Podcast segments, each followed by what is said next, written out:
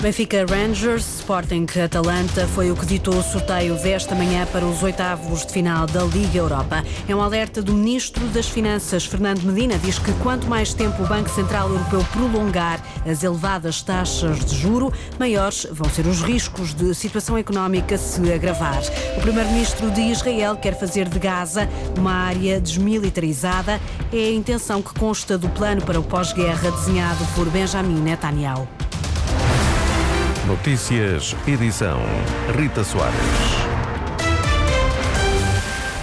O Benfica vai jogar com o Rangers e o Sporting com o Atalanta. São partidas dos oitavos de final da Liga Europa. Foi o que ditou o sorteio realizado na última hora em Nyon, na Suíça. A primeira mão está agendada para 7 de março na Luz e em Alvalade e a segunda mão para o dia 14, uma semana mais tarde. Na leitura do comentador de desporto da Antena 1, José Nunes, o Benfica não vai ter tarefa fácil neste encontro com o Rangers. Parece-me claro e inegável que o Benfica tem que melhorar muito uh, a fasquia da qualidade do seu jogo e principalmente a intensidade e tem que amealhar golos uh, na primeira mão do Estádio da Luz, porque a visita a Ajax é sempre difícil, ambiente frenético e de facto o Benfica, enfim, este ano já acumulou várias desilusões a jogar uh, fora de casa uh, contra adversários europeus, mas em todo o caso penso que podem haver uh, motivos para se pensar que o Benfica possa chegar aos quartos de final se e sempre e só se melhorar a qualidade do seu jogo.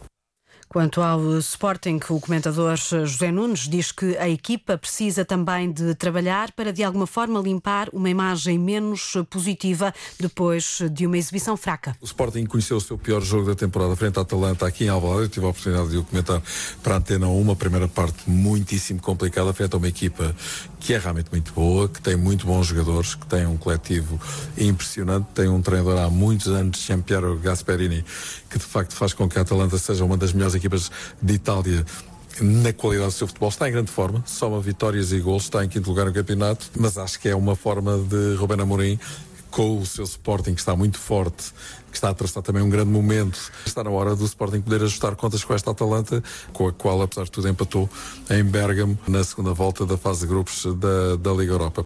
José Nunes aqui a dizer que o Sporting tem de se esforçar para limpar uma imagem menos positiva em jogos anteriores frente ao Atalanta. O Sporting vai então defrontar este clube nos oitavos de final da Liga Europa. Quanto ao Benfica, vai jogar com o Rangers. Uma análise mais detalhada quanto a estes adversários das equipas portuguesas vai hum, ser feita no Jornal de Desporto aqui na Antena 1 durante a próxima hora. Quanto mais tempo o Banco Central Europeu prolongar as elevadas taxas de juro, maiores vão ser os riscos de a situação económica se agravar. É esse o entendimento do Ministro das Finanças, Fernando Medina. Diz que a descida da inflação, tanto na zona euro como na União Europeia, deve merecer uma reflexão profunda por parte do Banco Central. Quanto mais tempo se prolongar eh, um regime de taxas de juros muito elevadas, eh, maiores são os riscos de aqueles que estão em estagnação poderem, aqueles que estão em recessão poderem ver aprofundada as suas recessões e aqueles que estão estagnados poderem ver eh, a passagem para um estado de recessão. E por isso creio que isto merece uma reflexão muito cuidada do Banco Central Europeu naquilo que deve ser uh, a retoma de uma posição mais normal das taxas de juro, que é uh, abaixo, uh, diria até significativamente abaixo daquelas que são atualmente. Declarações de Fernando Medina à chegada à reunião informal dos ministros das Finanças da Zona Euro e da União Europeia, que hoje decorre em Gante, na Bélgica. Na reunião de janeiro, os membros do Conselho do BCE aprovaram por unanimidade a decisão de deixar as taxas de juros inalteradas e consideraram por amplo consenso que era prematuro discutir possíveis cortes. Os técnicos de reinserção e serviços prisionais estão hoje em greve, reivindicam a valorização da carreira, o reforço de recursos humanos e o pagamento de suplementos de risco a todos os trabalhadores. Por esta, para esta hora há uma concentração no Largo do Torel, em Lisboa, precisamente junto à Direção-Geral de Reinserção e Serviços Prisionais. É um protesto que está a ser acompanhado pela repórter Teresa Correia, agora em direto. e acabou de chegar o grupo do Porto, serão agora cerca de uma centena e meia. Trazem quase todos eles vestida uma t-shirt preta a pedir justiça para quem trabalha. O grupo do Porto vem a tocar um, a marcha fúnebre, trazem também um caixão que vão entregar nas instalações da Direção-Geral de Reinserção e Serviços eh, Prisionais. É um gesto simbólico de uma carreira que dizem estar em vias de extinção e que não é revista há cerca de 20 anos. Dizem também que há 20 anos que não há promoções nesta carreira de técnico superior de reinserção social, de técnico superior de reinserção e de profissional de reinserção. O sindicato acusa também a Direção-Geral de estar a substituir estes técnicos por eh, técnicos superiores de outros setores da administração pública. Esta situação já foi motivo de queixa na Justiça. Os tribunais de primeira instância deram razão ao sindicato. O caso está agora no Supremo Tribunal Administrativo promete voltar à rua depois de o novo governo tomar funções, vai imediatamente pedir uma reunião com o ministro ou a ministra da Justiça e se a carreira não for finalmente revista, admitem então prosseguir com greves e manifestações. Reportagem em direto da jornalista Teresa Correia a acompanhar esta concentração dos técnicos de reinserção e serviços prisionais, uma concentração que está nesta altura a acontecer no Largo do Torel em Lisboa, junto à Direção-Geral de Reinserção e Serviços Prisionais. Eles reivindicam a valorização da carreira e também o reforço de recursos humanos. A pouco mais de duas semanas das eleições legislativas, a Unicef Portugal lança um desafio a pequenos pequenos e graúdos para que escrevam cartas aos vários partidos políticos. É uma iniciativa que pretende envolver toda a sociedade e alertar na Tércia Simões para questões da infância que a organização aponta como urgentes. A Unicef aproveita este período de campanha eleitoral para sensibilizar os candidatos e apelar aos partidos que assumam o compromisso de que as crianças deixem a situação de pobreza. Em Portugal, uma em cada cinco crianças é pobre.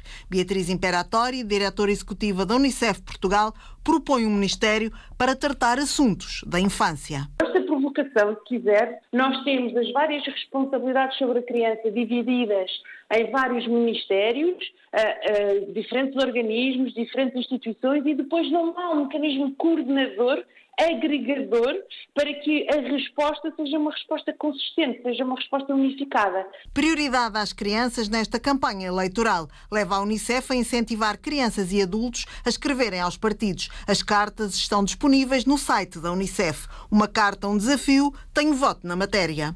Toda a política pública dirigida às crianças tenha mais atenção e tenha mais prioridade. Nós, eh, aliás, estas cartas são feitas com base na sequência do lançamento do manifesto, que tem como título mais de 1,8 milhões de razões para agir. Beatriz Imperatori, diretora executiva da Unicef Portugal, enviou aos partidos um manifesto com várias preocupações: acesso das crianças à educação, a cuidados de saúde ou proteção contra várias formas de violência.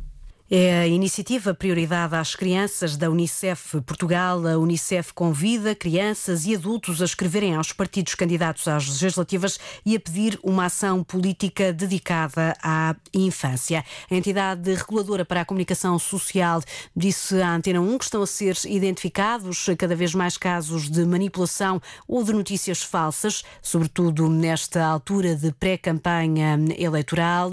Ouvida na última hora no programa antena aberta, a professora da Universidade Católica e investigadora Rita Figueiras dizia que a desinformação não é exclusiva de tempos de campanha ou de pré-campanha, mas que se agrava nestas alturas. Rita Figueiras explica que as pessoas acreditam muitas vezes nessas informações falsas por virem de fontes que consideram fidedignas. Esta tendência da, da desinformação ela não começou agora. O que nós vemos é que esta é uma tendência que já acontece há muito tempo, em que as pessoas vão recebendo desinformação, uh, muitas vezes acreditam porque essa desinformação vem de pessoas em quem as pessoas também confiam, em formas mais informais de receber informação, uh, conteúdos políticos, quer seja através, por exemplo, do WhatsApp, e, outras uh, redes similares, quer seja porque, mais do que acreditarem naquela desinformação, naquele conteúdo, acreditam no valor subjacente àquele conteúdo, como, por exemplo,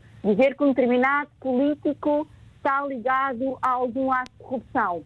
Análise da investigadora Rita Figueiras, ouvida na última hora no programa Antena Aberta. A campanha eleitoral para as legislativas arranca oficialmente no domingo, mas amanhã muitos dos partidos vão já para a estrada. É também amanhã que começa a operação da Antena 1 a caminho das eleições de 10 de março. A PSP registrou no ano passado mais de 1.500 burlas relacionadas com arrendamento. Verificou-se um aumento do número de casos, também porque a polícia deixou de contabilizar apenas burlas de casas de férias e passou a registar as burlas de falsos arrendamentos de casas que estão no mercado dito regular. Ouvido pela Antena 1, o subintendente da PSP, Nelson Ribeiro, explica como funcionam estas burlas. O que faz o burlão é publicitar uma casa numa, numa qualquer plataforma, na internet ou mesmo em anúncios no, nos jornais.